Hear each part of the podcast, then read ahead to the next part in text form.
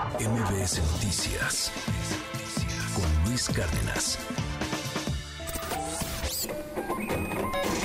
Economía y finanzas con Pedro Tello Villagrán.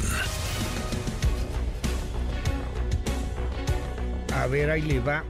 Pese a los nueve accidentes que van en este año en petróleos mexicanos, en Pemex, van, no tenía el dato, nueve accidentes que explotó, que se quemó, ya sabe, a cada rato. Nueve accidentes, no inventes. Bueno, pues le van a cortar la mitad para mantenimiento en el siguiente presupuesto, que por cierto es un presupuesto que, está siendo muy criticado. Nueve billones de pesos, nueve millones de millones de pesos es lo que se van a gastar en todos los rubros del gobierno el próximo año. Querido Pedro, cuéntanos, muy buenos días. Pese a lo incremento, al, al grandote presupuesto, pues le van a recortar al mantenimiento de Pemex. Qué interesante dato, buen día. Sí, Luis, ¿qué tal? Muy buenos días. No deja de ser paradójico que en el presupuesto del 2024, Petróleos Mexicanos recibirá una importante transferencia de recursos por parte del gobierno federal para poder cumplir puntualmente con las obligaciones financieras que debe atender, deuda fundamentalmente. Y no deja de ser paradójico también, Luis Auditorio, que entre el presupuesto que se ha previsto para el 2024 habrá una importante inyección de recursos para terminar las obras de construcción de la refinería de Dos Bocas en Tabasco.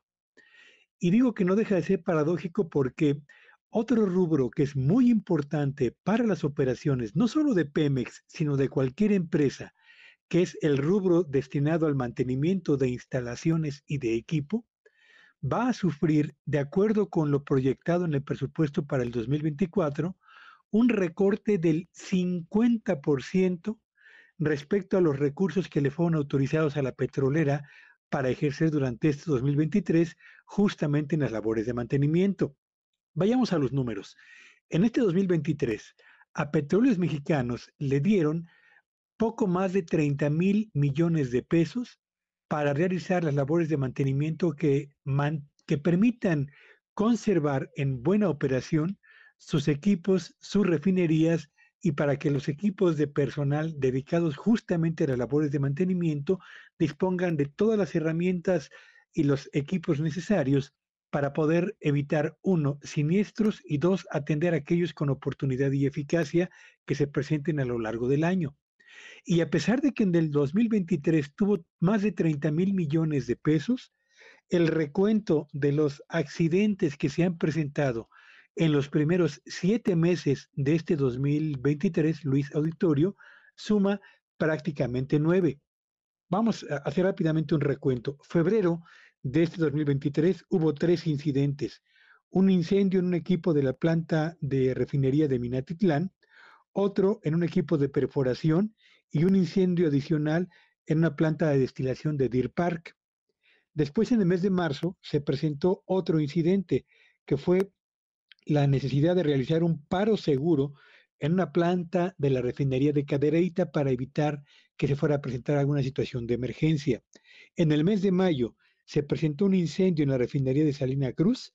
Ese mismo mes se presentó otro incendio en la planta de la refinería de Minatitlán y cerramos justamente ese mismo mes con un incendio en una toma clandestina en el Estado de México, concretamente en Polotitlán. Junio, en el mes de junio se presentó un accidente en un helicóptero en, eh, la zona de eh, ciudad, eh, ciudad del Carmen y en julio pasado se presentó un incendio en un centro de proceso de plataforma en la sonda de Campeche. Así que tenemos nueve incidentes, nueve que se han presentado en el 2023 a pesar de haber recibido un presupuesto de 30.500 millones de pesos. Para el 2024 se está pensando solamente dar para labores de mantenimiento un presupuesto que ascenderá a 15.749 millones de pesos, que representan un recorte superior al 50% respecto al presupuesto que se está ejerciendo en este 2023. Así que, ¿habrá dinero para Pemex en lo que al pago de sus obligaciones financieras se refiere? Sí. ¿Habrá dinero para que se concluya la construcción de dos bocas? También. ¿Habrá dinero suficiente para labores de mantenimiento? No, de acuerdo con lo previsto en el presupuesto 2024, Luis. Gracias, como siempre, querido Pedro. Te seguimos en tus redes sociales. ¿Cuáles son? Sígueme en Twitter en arroba Petello Villagrán y que tengan un espléndido día. MBS Noticias con Luis Cárdenas.